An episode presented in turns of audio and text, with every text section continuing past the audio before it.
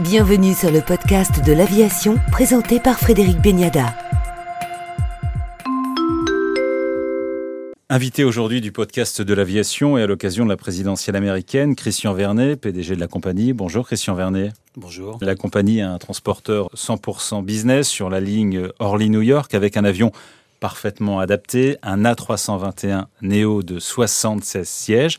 Alors je vous pose la question, est-ce que cette crise sanitaire peut-être une opportunité pour la compagnie Curieusement, oui, et je pense qu'elle le sera. Déjà, dans ce monde post-Covid où euh, chacun aura gardé à l'esprit la peur de la maladie en particulier, voyager en long courrier sur un avion 76 sièges, euh, ça présente une densification d'avions qui n'a rien à voir avec euh, les 250 à 300 passagers que les majors en particulier, mais pas que, offrent à leurs passagers pour des voyages transocéaniques. Le fait même que ces avions emportent aussi 250 à 300 passagers économiques derrière présente des facteurs de de stress pour, pour les passagers, dont il faut imaginer que ça impacte les décisions de, de voyage. Bon, le 321 a été mis en ligne euh, l'année dernière. Je passe sur le confort de cet avion qui était absolument euh, fantastique, son empreinte euh, environnementale mhm. aussi bien, bien améliorée par rapport à ce que nous avons dans le passé avec le 757-200. Le, le fait que embarquer à bord de nos avions, voyager à bord de nos avions, débarquer de nos avions est une, une facilité déconcertante, où il n'y a pas de niveau de stress, où la, la distanciation sociale est effectivement effectivement. Tout ça, ça place comparativement le produit de la compagnie euh, de manière euh, extrêmement favorable par rapport à la concurrence.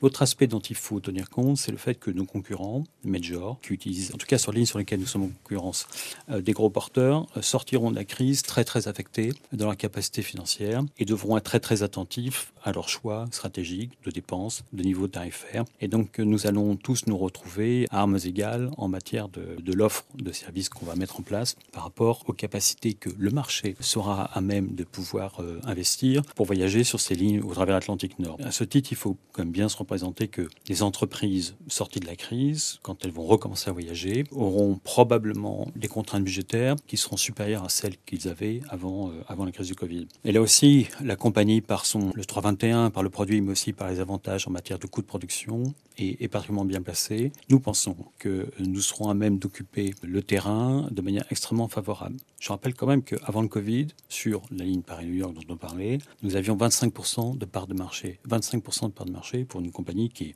une petite compagnie de niche, certes, mais qui démontre ces 25%, l'ampleur et la place que la compagnie a prise en quelques années d'exploitation.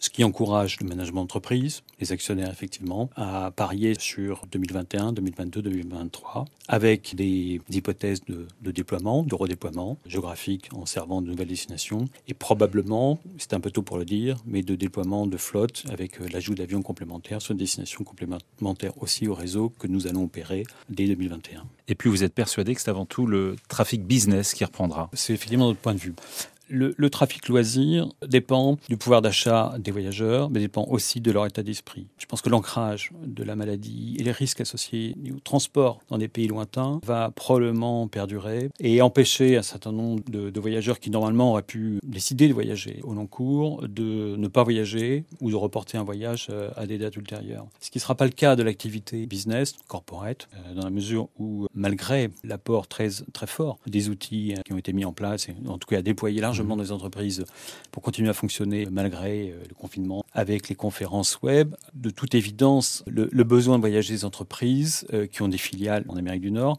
ces gens-là, ces patrons-là, leurs cadres auront besoin de voyager. Et dès que les barrières seront levées, il est à parier que euh, le trafic business va reprendre. L'avantage de la compagnie, c'est d'être capable d'offrir des conditions assez exceptionnelles à des prix, on va dire, modérés, et donc de permettre à des entreprises qui seront quand même impactées par, économiquement par la crise du Covid de trouver des solutions efficaces à, à leurs besoins.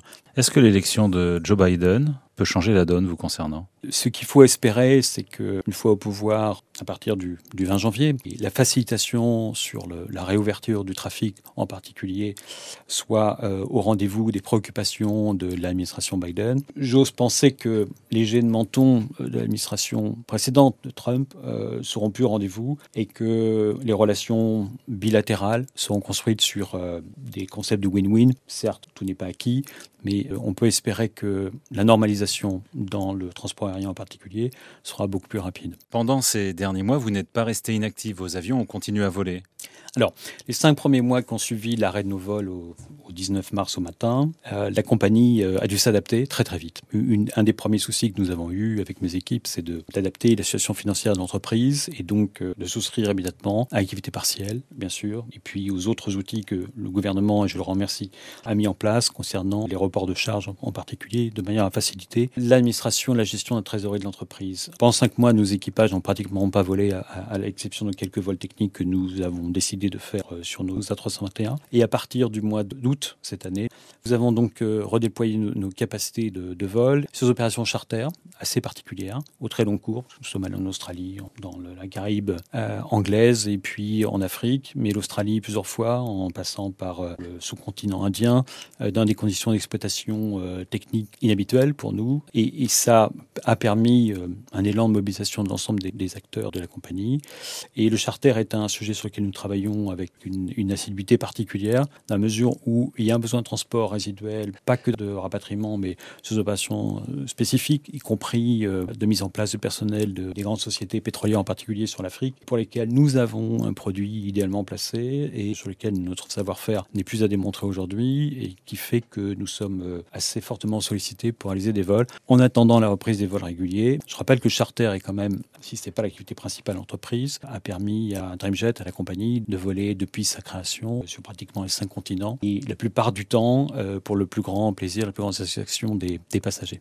On vous sent relativement optimiste, c'est le cas aussi de vos actionnaires Dans les temps que nous traversons, euh, nous, nous devons être optimistes. Il faut l'être avec raison. C'est un monde inhabituel la gestion de compagnie aérienne à l'arrêt ou qui fait 20% euh, de son programme en charter est à l'évidence très éloigné de ce que nous faisons euh, en temps ordinaire. Mais en fait, nous nous préparons, nous adaptons en fait aux circonstances actuelles, nous préparons à la reprise. Je pourrais rappeler que nous avons discuté et négocié, signé récemment un accord de performance collective qui baisse la masse salariale de, 9% de l'ensemble des, des, acteurs, des salariés, ce qui n'est pas négligeable, mais qui montre euh, la volonté farouche des salariés d'entreprise, ces stakeholders, qui est importante, à faire en sorte que le futur soit possible. Sensibilité perçue par euh, les financiers, par les, actionnaires, bien sûr, pour euh, permettre à l'entreprise euh, de traverser cette crise qui n'a pas de précédent. 2008 était très différent par son impact, par sa durée, mais nous nous préparons non seulement à ressortir de la crise plus fort, en tout cas c'est l'espoir que je fonde pour tous les acteurs, non seulement aériens, et tous les pays du monde, à l'heure où nous sommes aujourd'hui, d'un deuxième confinement et d'une situation un petit peu compliquée à gérer pour l'ensemble des directions de la santé des pays de ce monde.